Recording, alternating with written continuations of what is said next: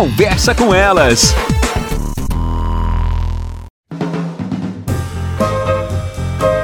Olá, eu sou Cristiane Finger, jornalista. Ana Paula Lundegren, psicóloga. Estamos começando mais um Conversa, Conversa com, com elas. elas. Será que as nossas memórias são confiáveis? Tenho lembranças da infância, da adolescência, que muitas vezes conversando com a minha irmã, com a minha mãe, eu vejo que a memória que eu tenho de um determinado fato não é a mesma. Não é a mesma. Uhum. Sabe por quê? As nossas memórias, elas são todas elas enviesadas pelos nossos afetos. A maneira como tu viveste aquela determinada situação é diferente da que a tua irmã viveu, porque o psíquico de cada uma é diferente. Isso, isso, isso se refere àquilo que a gente gosta muito de falar da subjetividade.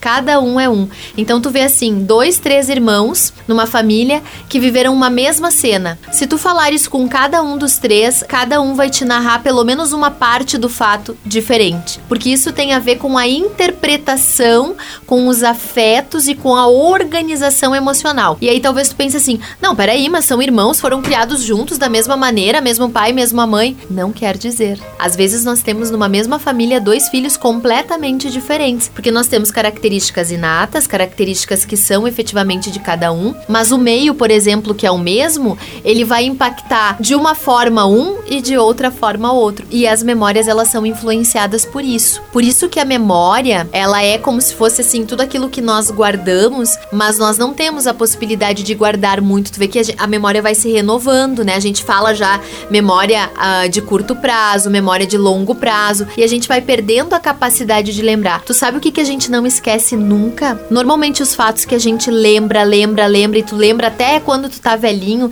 são os fatos que foram perpassados por algum tipo de afeto, seja bom ou seja ruim. Esses são os fatos que marcam e que fazem os registros no psiquismo que a gente chama de marcas minêmicas. Esses, é, essas memórias que estão ligadas a esses afetos dificilmente se esquecem. E eu acredito muito que a fotografia ajuda também nessas memórias. Né? Possivelmente. Né? Porque Desperta. Existem fatos que eu não me lembro. E tu mas olha vendo a foto. uma fotografia eu res consigo resgatar na minha memória aquilo que aconteceu. Sem dúvida. Então eu acho que a, a, o fato da gente fotografar, rever fotos, ainda mais as pessoas que estão numa idade avançada, a gente vê o quanto aquilo faz a diferença na memória delas. Verdade. E até para desenvolver uma vida presente melhor. Verdade. Então vamos cultivar as nossas memórias. Até mais, pessoal. Até.